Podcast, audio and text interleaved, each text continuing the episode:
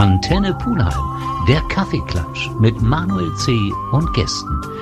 Kaffeeklatschzeit bei Antenne Pulheim und heute ist es uns endlich gelungen, die Stimme zu Gast zu haben, die alle kennen, seitdem sie Antenne Pulheim hören.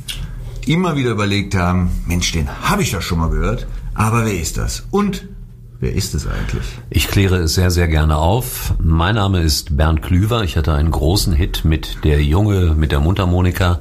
Später wurde ich dann Sportreporter unter dem Namen Uli Potowski, habe beim WDR gearbeitet, wiederum später dann bei RTL, derzeit beschäftigt bei Sky, aber das meiste Geld verdiene ich bei Antenne Pulheim als sogenannte Station Voice. Wie kam es denn dazu, dass du Station Voice geworden bist? Es widerspricht erstmal gar keiner, wenn ich solche Na, Geschichten erzähle. Warum soll man denn widersprechen? Ja. Dir glaubt man einfach alles. Das ist ein Fehler.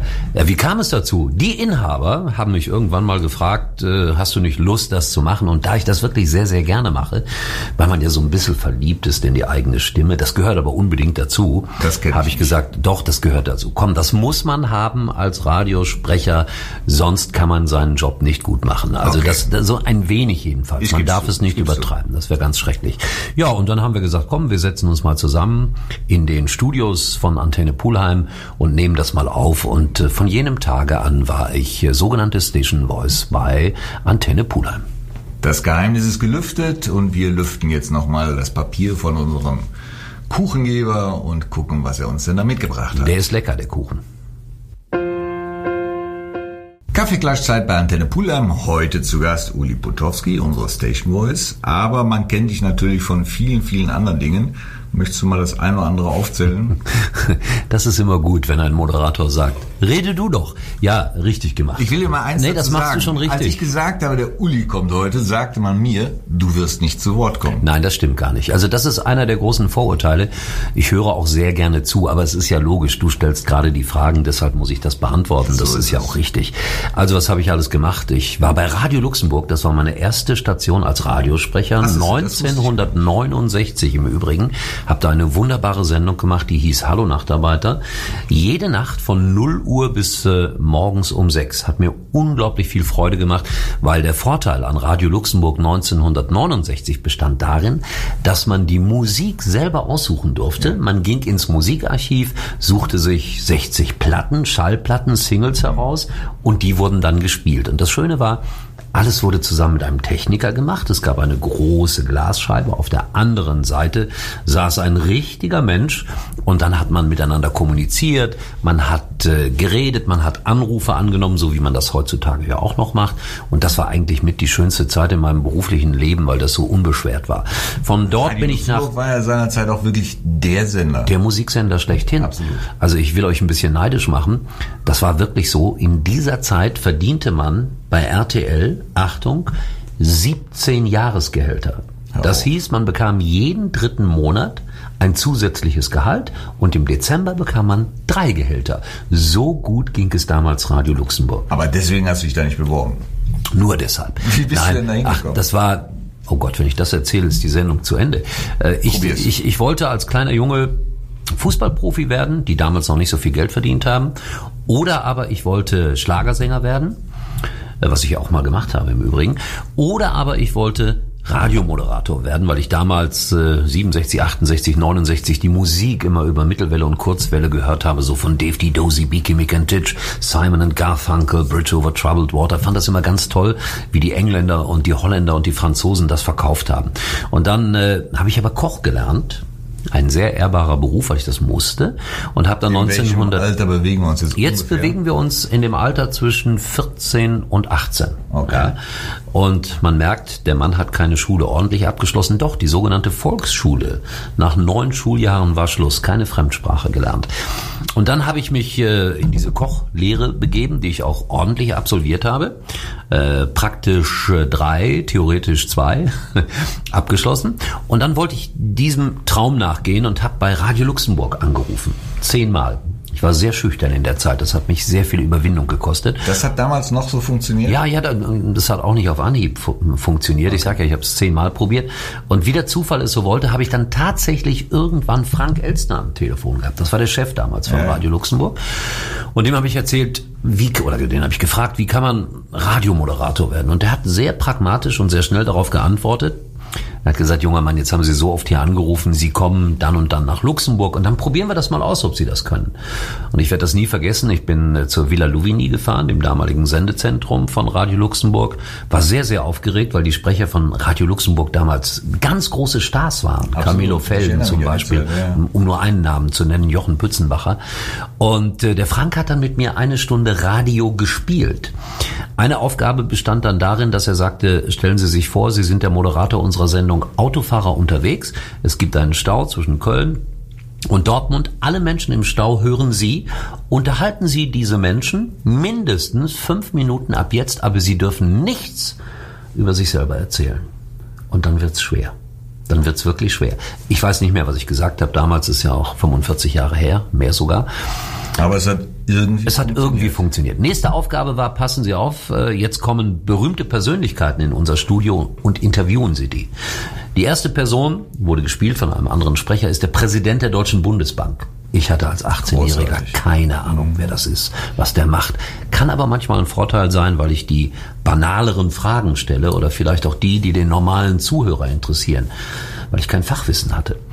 Dann war der Bundestrainer bei mir im Studio, auch gespielt von einem Kollegen, das war kein Problem, Fußball hat mich immer interessiert.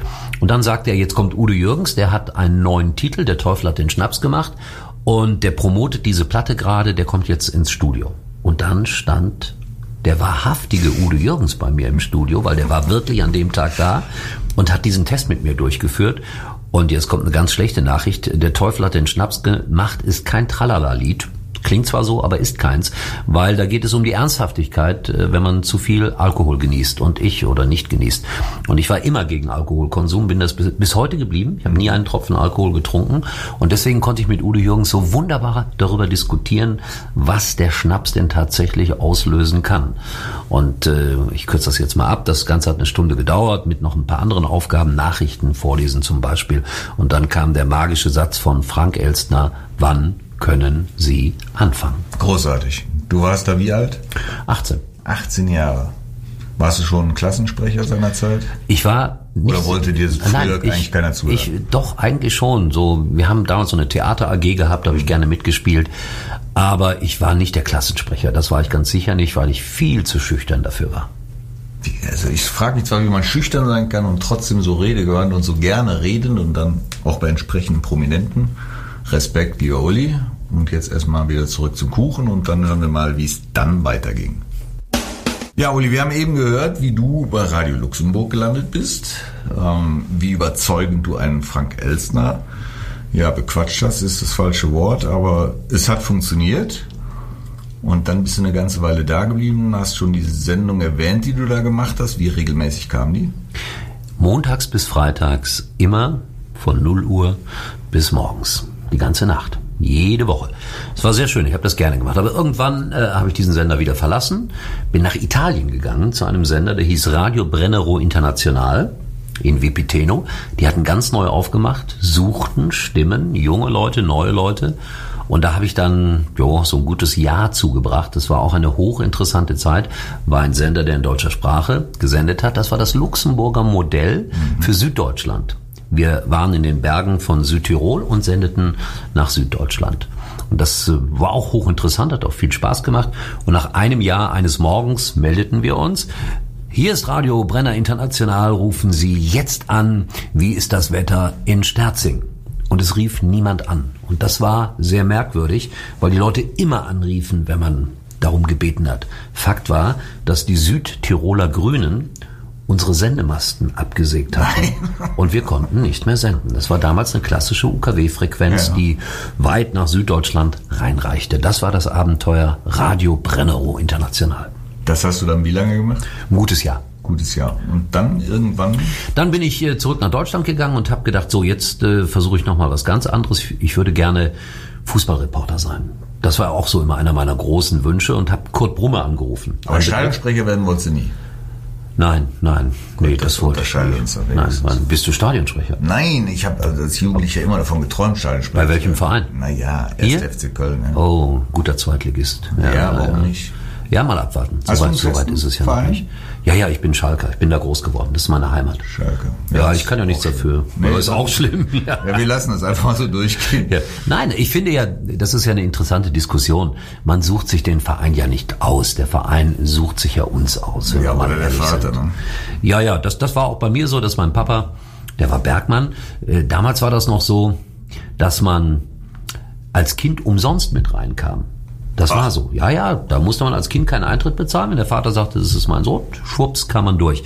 Und ich hatte nie Geld. Und wenn mein Vater samstags nicht mit in die Glückaufkampfbahn gehen wollte oder konnte, dann äh, stand ich vor den Toren der Glückaufkampfbahn und habe wild fremde Männer angesprochen. Kannst du nicht mein Papa sein? Und so bin ich immer reingekommen. Das ist wirklich wahr. Das funktioniert, ne? Heute nicht mehr. Nein, Nicht mehr. Nein. Aber das war immer so meine, meine zweite große Liebe nach der Musik, war der Fußball. Und dann habe ich mich hier beim WDR beworben, bei Kurt Brumme, große Legende. Absolut. Einer der, der allergrößten, The Voice of Germany. Wir übertragen Ihnen jetzt äh, Cassius Clay gegen Sonny Liston. Eine, eine tolle Stimme, kann man gar nicht nachmachen.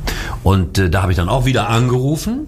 Und dann hat Kurt Brumme gesagt, ja, junger Mann, dann wollen wir das mal ausprobieren. Dann bin ich hier zum Wallraffplatz gefahren und habe dann eine kleine Besprechung gehabt. Und ein paar Tage später spielte der erste FC Köln gegen den VfB Stuttgart und ich musste eine sogenannte Probereportage machen. Das heißt, man sitzt da, es wird aufgenommen und hinterher tagt ein Gremium beim WDR, um sich jemanden rauszusuchen, der das in Zukunft machen darf.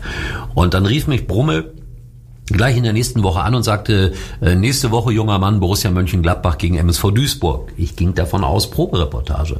Nein, nein, sie machen das. Und von dem Tag an habe ich dann viele, viele Jahre lang beim WDR 2, Freitags, Samstags, Sonntags, Mittwochs, immer wenn Fußball war, Fußballspiele übertragen. Bist du Konferenz. direkt an den Kurt Brummel gekommen? ja, bin ich direkt rangekommen. Ja. Auch Glück. Wie, wie geht das? Ja, das, man muss einfach fleißig sein. Man, man muss anrufen, anrufen, anrufen und vielleicht schon mal eine Sekretärin ein bisschen bezirzen. Tja, dann lassen wir uns jetzt erstmal wieder vom Kuchen bezirzen und dann geht es weiter. Irgendwann wird ja aus dem Moderator, der nur das Mikrofon vor sich hat, eine mit bewegten Bildern. Das hören wir uns später an. Kurt Brumme war der Name, der eben fiel, den du direkt an die Leitung bekommen hast. Ist heute ja eigentlich unvorstellbar, dass man einen Menschen in dieser Position überhaupt ans Telefon bekommt. Aber damals hat es offensichtlich geklappt. Da begann dann deine Zeit beim WDR. Oliver Thoma ist das ein Begriff? Ja, mit dem habe ich zusammen in der Konferenz gearbeitet. Also das war ein ganz fabelhafter Kollege, der hat viel Fußball kommentiert in der Zeit. Ja, Der ging bei mir zur Schule. schau. Und es hieß seinerzeit, er ist dann nur reingekommen, weil er Dieter in Nee, das glaube ich nicht. Der Oliver hat das auch ganz gut gemacht. Also das, das, das ist gemein, wenn man das immer Fand ich unterstellt. auch. Zumal man noch gesagt hat, dass der Vater bei der ersten Reportage mit im Studio saß. Das mag ja sein, dass der Vater da auch ein wenig geholfen hat. Ich halte es ja auch für legitim. Aber er hat das gut gemacht. Ja. Ich kann mich gut daran erinnern, dass ich oft in der Konferenz mit ihm zusammen war. Das war absolut äh, eine Ebene. Guter Mann. Gut. Wie ging es weiter? Ja, dann habe ich da einige Jahre gearbeitet. Das, das ist auch die schönste Tätigkeit, die man haben kann. Fußballreporter im Radio. Fußballreporter im Fernsehen, das kann eigentlich jeder. Ich behaupte, dass ich das jedem oder fast jedem beibringen kann, der das möchte. Auch mir. Jedem. Dir sowieso, weil du hast die Affinität zur Stimme, zur Sprache, zu den Medien. Das ist so, wenn man natürlich freu grundsätzlich sich, drauf. ja, das, ist, das, das bringe ich jedem bei.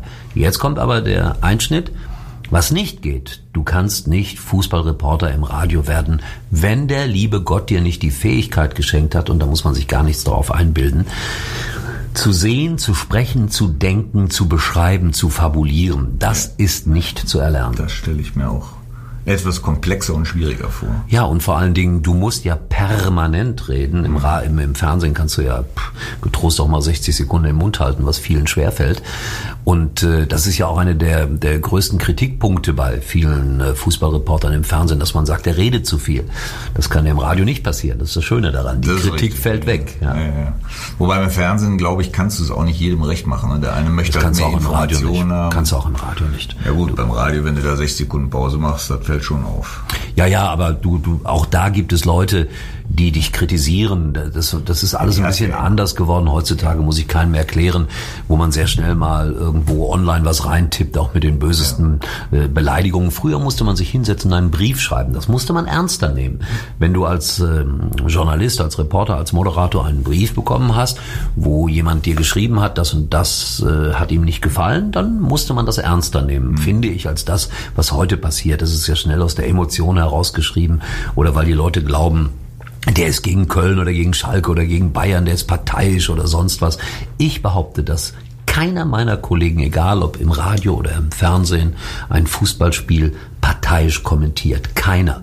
Also bei also das glaube ich auch. Das, das ist ein Quatsch. ganz subjektiver Eindruck. Ja, das, das, ja, genau richtig, weil die Zuschauer es subjektiv genau. sehen und die sind dann für Köln, für Schalke, für Bayern und deshalb empfinden sie das manchmal als äh, überzogene Kritik oder als falsche Kritik. Dieser Social Media Aspekt, den du eben so kurz angeschnitten hast, findest du das richtig, dass es auch immer mehr Bestandteil dieser Sendungen wird? Ach, das, das, man kommt ja nicht daran vorbei. Das ist ja leider so. Man kommt nicht daran vorbei. Aber ich habe da echt ein Problem mit, dass dann solche solche Kommentare direkt eingeblendet wird. Ja, Peter aber, sagt, dass. Aber kann das sein, dass wir beide so ein bisschen aus der Zeit sind? Was bist du für ein Jahrgang? Ich gebe es zu, 59. Es ist passiert. siehst du. So, das, das hängt damit zusammen. Das ist doch ganz klar. Ich bin Jahrgang 52, bin noch deutlich älter als du und äh, ich tue mich auch ein bisschen schwer damit. Aber auf der anderen Seite äh, kommen wir wirklich definitiv nicht daran vorbei. Was wir tun müssen, ist äh, ja das so ein bisschen zu sozialisieren, dass wir als Moderatoren, als Leute, die in den Medien arbeiten, versuchen, ja diese Dinge, die da geschrieben werden, gesagt äh, werden, abzumildern oder zu relativieren oder sich manchmal darüber auch lustig zu machen. Mhm. Ich habe das erlebt, äh, ganz anderer Zusammenhang, als ich mich breit äh, schlagen ließ, bei dieser wunderbaren Fernsehsendung Let's Dance mitzumachen. Ich habe dort Beschimpfungen abbekommen zum das Teil. Kann nicht sein, dass, wirklich? Ja, weil ich äh, so wahnsinnig gut getanzt habe. Äh, aber es ist natürlich Quatsch. Die, was, was regen die Leute sich darüber auf? Irgendjemand hat mich da reingeholt, irgendjemand hat mich da immer weitergewählt. Es ist eine Unterhaltungssendung, die brauchten bei Let's Dance auch einen großen Tollpatsch. Das war ich für zehn oder elf Sendungen und die Leute hatten Spaß dran und deshalb hat mich eine gewisse Community immer wieder gewählt und andere haben mich auch äh, entsprechend beleidigt. Das hm. tut auch manchmal weh. Ja, das, das ist so. Vorstellen. Obwohl, ach, eigentlich müsste mir das ja egal das sein. sollte dir egal sein, aber wir hatten wir zum Beispiel Menschen. mit dem Rainer Beguin, der in seinem Tanzcenter eine Let's Dance Staffel fast komplett begleitet hat. Der hat mir mal erzählt, was für eine Arbeit dahinter steckt. Und das ist ja enorm. Ich muss dir sagen, bei mir steckte keine Arbeit dahinter. Deshalb war jede Kritik berechtigt. Ich bin mit meiner Tänzerin jeden Tag dreimal essen gegangen, habe nur 30 Minuten trainiert. Insofern war die Kritik schon okay. Apropos Essen, ich glaube, der Uli hat wieder Hunger. Kuchen. deswegen machen wir eine Kuchenpause, korrekt. So, jetzt haben wir eben einen kleinen Sprung gemacht. Wir sind schon bei Let's Dance gelandet, aber das war ja nun wirklich nicht der Beginn deiner Fernsehkarriere. Nicht. Vielleicht steigen wir dann da nochmal okay. ein, wo es losging. Dann mach das. Oh, sind wir schon drauf? wir Ach, das ist schon ernsthaft. Immer drauf. Ach so, wir sind immer drauf, ist auch gut. Ja, äh, Fernsehen gab's bei mir ab 1984. Da gründete sich der Fernsehsender RTL Plus. Und ich habe es erzählt, ich war in meinen ganz jungen Jahren bei RTL Radio und irgendjemand erinnerte sich an meine Person und fragte mich, hast du nicht Lust, bei uns äh, Sport im Fernsehen zu machen? Meine erste Reaktion war nein. nein. Der alte, der absolut nein. Ist schon sportaffin. Ja, Gerne aber ich, ich habe doch ein, so ja, aber Fernsehen und ich habe ein Radiogesicht. Okay. Das, du, wolltest, das, du wolltest also eigentlich lieber ja, Medium-Radio bleiben. Eigentlich ja. Okay. Aber wie das so ist, man lässt sich überreden, man geht da mal hin. Ich war dann auch neugierig und gestehe, dass ich von der ersten Minute an dann verliebt war in dieses System RTL Plus. Ich betone das, RTL mhm. Plus. Später war das äh, nicht mehr so lustig. Musst du ein bisschen beschreiben. Ja, weil die ersten vier Jahre waren völlig unbeschwert. Quoten spielten keine Rolle. Das Geldverdienen war noch nicht so wichtig, weil man wusste, dass man eigentlich sehr schnell kein Geld damit verdienen kann. Die Prognosen äh, waren dann falsch, weil man hat viel schneller Geld verdient mit RTL Plus, als man gedacht hat. Mhm. Und das war natürlich toll, in dieser Auf, äh, in dieser Anfangsphase, in dieser Aufbauphase dabei zu sein. Man konnte alles ausprobieren. Und wir hatten von 84 bis 88 äh, waren wir ja noch in Luxemburg. Und da waren wir sogenanntes Eurovisionsmitglied. Und das hieß, dass wir Zugriff hatten auf alle Eurovisionsübertragungen. Ich konnte mir aussuchen, Olympische Winterspiele, Olympische Sommerspiele, Fußball-Weltmeisterschaften, Engl englisches Pokal-Endspiel, UEFA-Pokal. Und das, da konnte man zugreifen für ganz, ganz wenig Geld als Luxemburger mhm. Sender. Und so haben wir in diesen vier Jahren alles Mögliche ausprobiert. Sportarten übertragen, Reit- und Springturniere, wo wir gesehen haben, oh, die Masse wird sich dafür dann doch nicht so richtig interessieren. Wir haben das alles mal ausprobiert, ohne den ganz großen Druck, den man dann später hatte. Und wir haben dann auch solche Verrücktheiten gemacht, äh, dass wir die Fußballspiele unserer Betriebsmannschaft live übertragen haben. War ein das großer, klingt wirklich verrückt. Ja, war aber ein großer Erfolg. Da haben anderthalb Millionen Menschen am Sonntag zwischen, weiß nicht, wann haben wir übertragen, 14 und 16 und die haben sich das angeschaut. Es war natürlich ein Spaß, es war ein Spektakel. Die, Sie um die Betriebsmannschaft nein, nein, das konnte man ja nicht erkennen, weil der Fußball, den wir gespielt haben, so großartig war. Natürlich. Aber wir haben uns natürlich Gäste dazu geholt. Also Hans Tilkowski war mal der Rekordnationaltorhüter im Tor in Deutschland. Günther Netzer hat mit uns gespielt. Also ganz viele Leute, die man kannte und dann Moderatoren, Kommentatoren, dann waren auch welche dabei, die das natürlich überhaupt nicht konnten, aber das war natürlich besonders lustig. Und ich habe zum Beispiel mal ein Spiel gemacht, 90 Minuten lang, werde ich nie vergessen, in Castro Rauxel. Übrigens 20.000 Zuschauer im Stadion. 20.000, kannst du auch euch sehen wollten. Die hatten einen Heidenspaß daran. Da habe ich das ganze Spiel mitgespielt und gleichzeitig kommentiert. Also ich habe immer ein Mikrofon dabei gehabt und habe meine Mitspieler angesprochen und es war, war einfach ein großer Spaß. Also es war nicht ernst zu nehmen. Aber das war das Tolle in dieser Zeit, dass man überhaupt nicht so richtig ernst genommen wurde.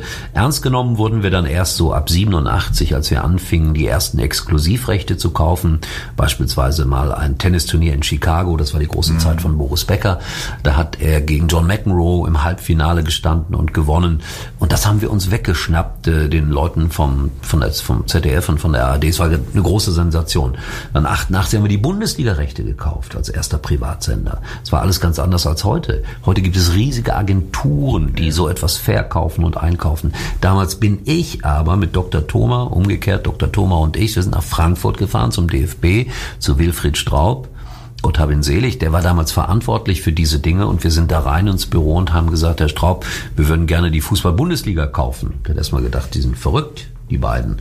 Und dann hat man begriffen, dass natürlich das Privatfernsehen dafür sorgen würde, dass sich die Einnahmen dramatisch nach oben entwickeln würden. Jetzt sind sie fast unbezahlbar, die Bundesliga-Rechte. Das ist wieder ein anderes Thema, aber das ist uns damals gelungen. Und so haben wir die Sendung äh, Anpfiff damals gemacht. Das war die erste private Bundesliga-Sendung. Eine sehr spannende Zeit. Und von da an war das dann auch schwieriger, weil ich hatte dann plötzlich als Sportchef, der ich wurde, weil war ja kein anderer da am Anfang, also wurde ich es, da hatte ich plötzlich einen Etat von 100 Millionen im Jahr zu verwalten. Für die du auch komplett verantwortlich Dafür war ich komplett verantwortlich. Wir haben dann die Formel 1 gekauft und äh, Tennisturniere, Wimbledon, die Bundesliga, Länderspiele. Äh, der erste FC Köln war der erste Verein, der für eine Übertragung eine Million Mark bekommen hat. Zu Recht, ich finde. Äh, ja, ich kann mich erinnern, dass sie da verloren haben. Ob sie das dann zu Recht bekommen haben, ist egal. Aber äh, da, da wurde man immer gefragt, was, was glaubst du denn, wie viele Leute gucken das? Und dann habe ich zu Dr. Thoma gesagt, ich garantiere fünf Millionen was für uns damals eine große Quote war. Und dann hat Thomas gesagt, okay, wenn Sie sich sicher sind, dann können wir das auch über die eine Million, damals ging das noch, knapp refinanzieren. Also das hat eine Million gekostet, hat aber auch eine Million wieder eingebracht. Das ist heute nicht mehr möglich. Wenn RTL jetzt ein Länderspiel überträgt, machen die da einen ordentlichen Verlust an dem Abend. Ist aber nicht so so dramatisch für RTL, weil die haben eine Mischkalkulation, die verdienen dann bei anderen Sendungen viel Geld, aber bei Fußballspielen direkt wird kein Geld verdient. Da geht es um Relevanz, da geht es um mhm. Marktanteile. Und dann ist das auch nicht so schlimm, wenn da am Ende eine halbe Million Minus rauskommt. Ganz so teuer ist der Kuchen nicht und deswegen, deswegen essen wir ihn jetzt den auch weiter. Zu Gemüte ziehen, genau. So, wir sind mittlerweile beim Fernsehen gelandet. Wir haben so ein bisschen darüber erzählt, wie sich die Zeiten und die Zahlen geändert haben dramatisch verändert. Dramatisch verändert haben. Ende eigentlich nicht zu sehen, oder? Doch, es gibt irgendwann ein Ende. Da bin ich überzeugt von. Wenn man irgendwann merkt, als Fernsehsender, man kann kein Geld damit verdienen. Im Moment ist ja noch Fantasie drin, wenn man die Streaming-Dienste ja, sieht. Fantasie, oder? Ich, ich kann es abschließend nicht beurteilen, weil es wird sich alles nochmal verändern. Wir sehen es ja mit The Zoom und so weiter. Und es kommt sicherlich der Tag, wo wir alle zu Hause, was ja jetzt schon fast jeder eigentlich könnte, dass wir uns im Internet ein Ticket kaufen und dann gucken wir nur einen Tag Sky und schließen kein Abo ab. Und jetzt stell dir mal vor, stell dir mal vor, der erste FC Köln würde gegen Borussia Mönchengladbach am vorletzten Spieltag das entscheidende Spiel um die deutsche Meisterschaft machen. Wie viele Tagestickets würde man da wohl verkaufen? Ein paar Millionen. Genau. Und das ist die Fantasie. Mhm. Dieses Geschäft wird sich verändern. Vielleicht geht man ein bisschen weg von diesen Abo-Systemen. Wobei Sky natürlich, das ist ja jetzt auch mein Arbeitgeber oder einer meiner Arbeitgeber, da darf ich ja Gott sei Dank immer noch ein bisschen arbeiten, freue ich mich auch drüber. Ähm, für die ist es natürlich wichtig, dass man ein Abo abschließt, dass man auch Filme schaut, Serien schaut.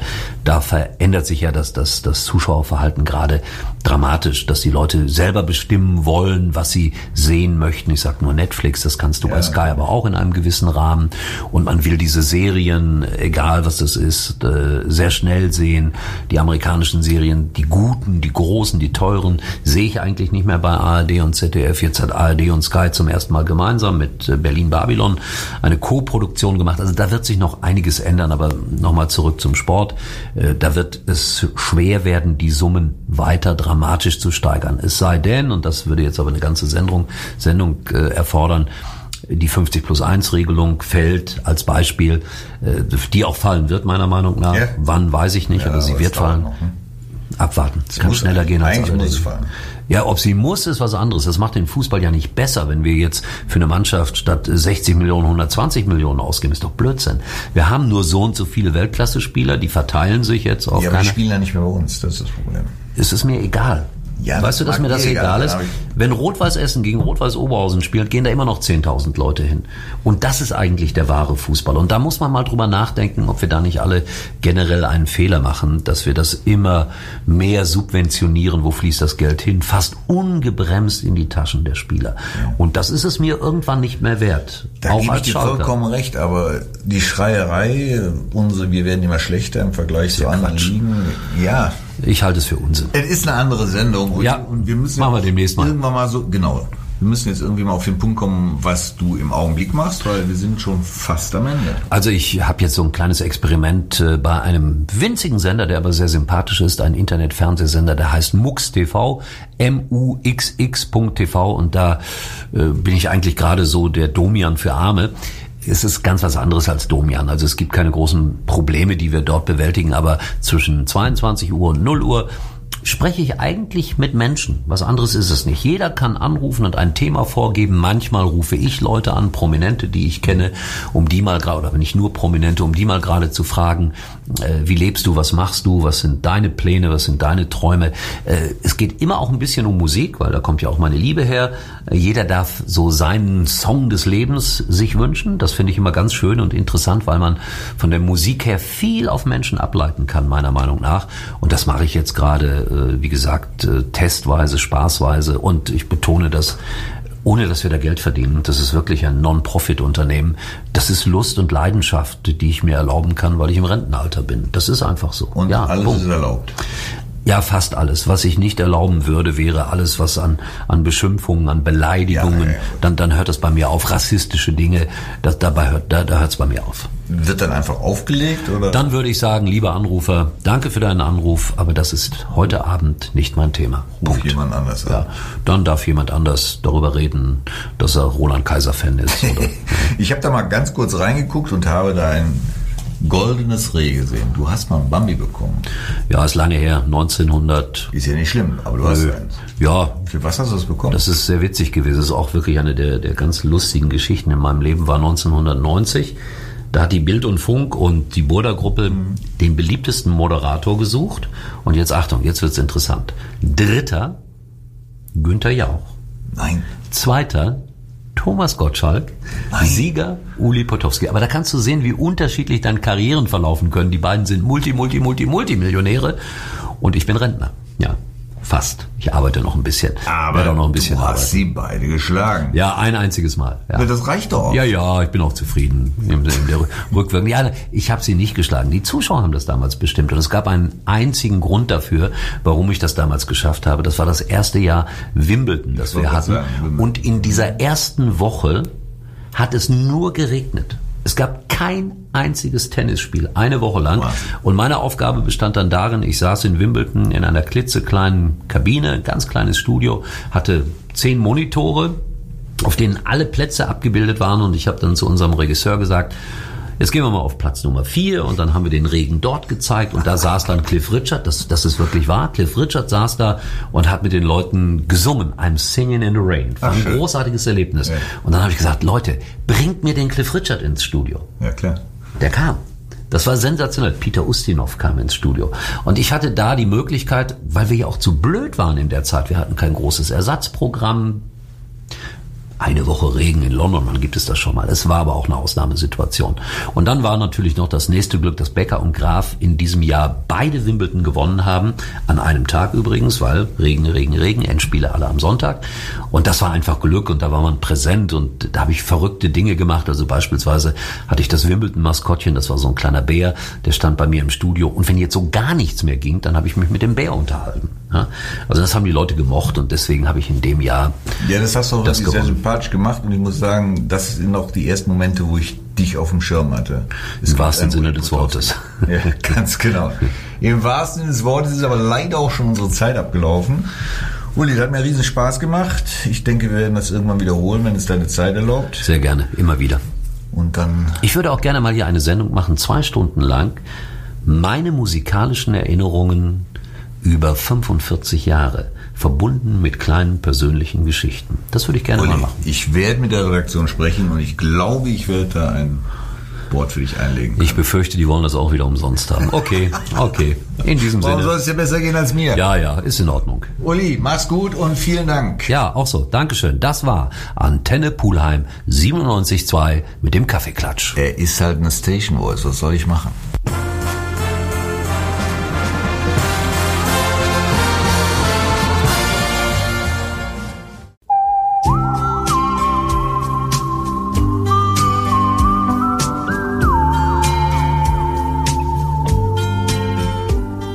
Antenne Pulheim, der Kaffeeklatsch mit Manuel C. und Gästen.